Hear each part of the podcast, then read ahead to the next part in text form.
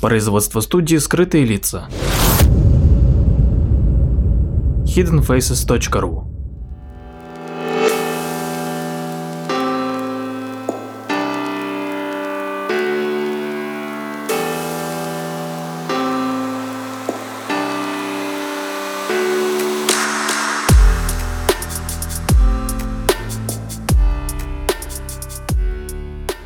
с вами Владимир Марковский и очередной выпуск передачи «Прожектор восприятия».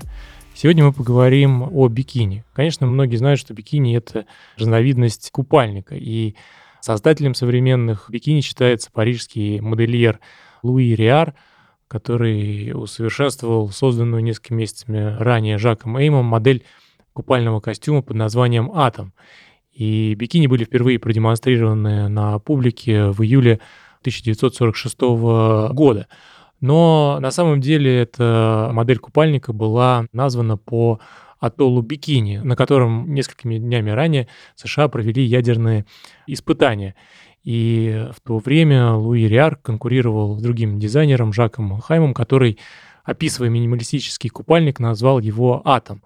А в то время популяризировались ядерные испытания, и в ответ конкуренту Луи Риар описал свою модель как разделенный атом.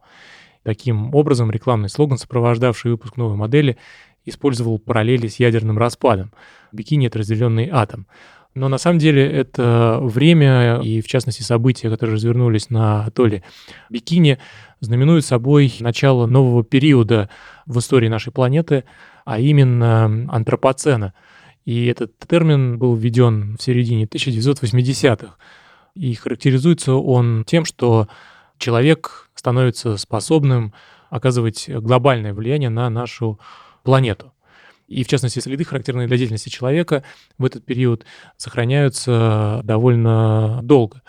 И, в частности, конечно же, это относится к следам ядерных и термоядерных взрывов, поскольку полураспад самого долгоживущего из них, плутония-239, длится около 24 тысяч лет.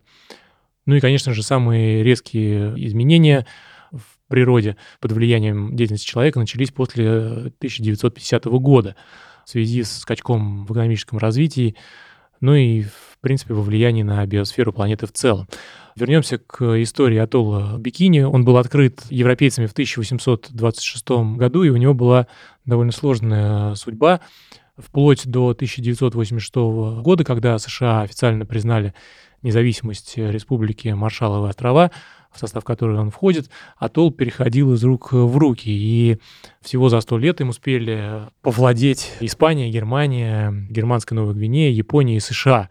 В 1876 году Испания официально объявила о своих притязаниях на этот остров, а в 22 октября 1885 года Маршалловы острова были проданы Испании и Германии.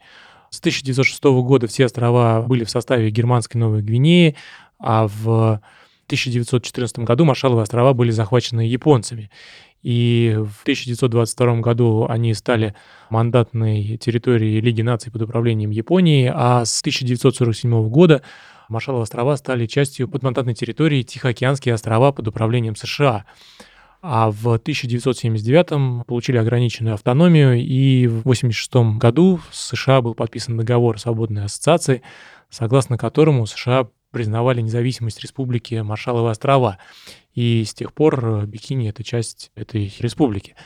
В декабре 1945 после окончания Второй мировой войны как раз-таки атолл Бикини был выбран в качестве ядерного полигона из-за того, что он был довольно удален от морских и воздушных трасс. Феврале 1946 года генерал-губернатор Маршаловых островов Бен Уайт прибыл на Бикини, где объявил местному племени о том, что США намереваются испытать на Бикини атомные бомбы во благо всего человечества и ради того, чтобы положить конец всем войнам в мире. И ради такой благородной цели коренное население должно было покинуть свою родину. Их переселили на атолл Рагнерик, который до того был необитаем, поскольку считался туземцами непригодным для нормальной жизни. Его площадь была в шестеро меньше площади Бикини. После эвакуации атолл Бикини стал оживленным местом. Для испытаний на Бикини прибыло 242 морских судна, 156 самолетов и 25 тысяч устройств для замеров радиации, а также 5400 животных, крыс, коз и свиней. В ядерной программе, которая проводилась на Бикини, принимало участие свыше 42 тысяч военных и штатских. Все они были гражданами США. В период с 1946 по 1958 годы Соединенные Штаты взорвали на атолле Бикини 23 атомные и водородные бомбы. И 1 марта 1954 года на этом атолле был произведен самый большой ядерный взрыв, который по своей силе во много раз превзошел теоретические прогнозы. Спустя 4 года после испытания водородной бомбы на этом атолле ученые, исследовавшие полуторакилометровый кратер, который образовался после взрыва, обнаружили под водой совершенно не то, что предполагали там увидеть. Вместо безжизненного пространства в кратере цвели большие кораллы высотой до 1 метра и диаметром ствола около 30 сантиметров а также эм, плавало множество рыб. Подводная экосистема оказалась полностью восстановленной. А в августе 2010 года этот атолл был включен в список всемирного наследия ЮНЕСКО, и в настоящее время радиационный фон на нем не превышает стандартных значений, даже ниже, чем во многих крупных городах мира. И, кстати, лагуна этого атолла является очень привлекательным местом для дайверов, поскольку там сосредоточено настоящее скопление реликвий Второй мировой. Там находится огромное количество затонувших судов, не говоря уже о колоссальном скоплении живых организмов, морских животных и рыб. В лагуне Бикини, кстати, находится единственный в мире затонувший авианосец, американский USS Саратога и эсминец Нагато, с которого командующий японского флота Ямамото Исароку отдавал приказ об атаке на Перл-Харбор. Кстати, в качестве компенсации за испытание ядерного оружия на территории Маршалловых островов выплачивают жителям этой республики компенсацию, которая составила около 750 миллионов долларов за период с 1956 по 1988 год. И до 2023 года США обязуются по условиям измененного соглашения свободной ассоциации предоставлять Маршалловым островам финансовую помощь в размере около 60 миллионов долларов. К этому времени э, должен быть создан целевой фонд вкладов США и Маршалловых островов с осуществлением в него бессрочных ежегодных выплат. Также Маршалловым островам помогает Тайвань, который Маршалловы острова признают дипломатически. Спасибо.